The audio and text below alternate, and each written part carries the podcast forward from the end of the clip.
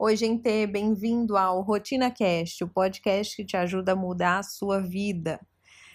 Nesse podcast de hoje eu vou falar sobre o poder da música na sua produtividade. Você que está precisando ter mais energia no seu dia a dia, aqueles dias, porque nem todos os dias são, né, com a energia lá no alto, a gente já acorda com a energia super. Pelo contrário, né, acho que é, o que eu ouço é que as pessoas, na maioria dos dias, principalmente no inverno, é, acordam sem tanta disposição, sem tanta né, é, energia no corpo, na mente também. Então, um dos segredos que eu utilizo é ouvir música, mas não é qualquer música, tá? Cuidado. Tem um estudo que diz que a vibração da música, né, entra e age sobre o cérebro.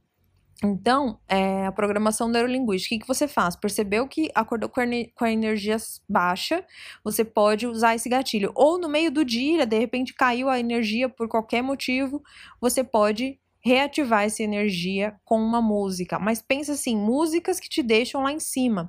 De preferência instrumental, mas o instrumental animado, instrumental é, também da mesma forma que você aumenta a sua energia, você pode relaxar também antes de dormir para você relaxar o seu cérebro. Então, o poder da música na sua produtividade e na sua qualidade do seu sono, da sua do seu descanso. Então, esses dois pontos aí fica a dica para você para levantar a energia, músicas que tenham boa vibração. Dá uma pesquisada em playlists que servem para concentração, para ampliar a sua conexão com o seu cérebro para ativar é, o lado que você consegue ter mais energia, tá?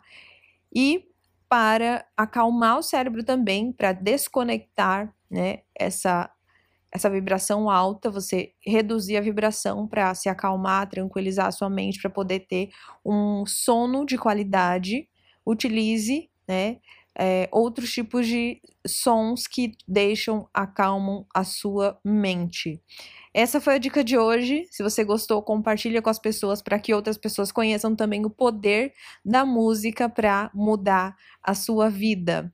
Segue lá, arroba rotinofobia nas todas as redes sociais. O site também é rotinofobia.com. Até as próximas dicas.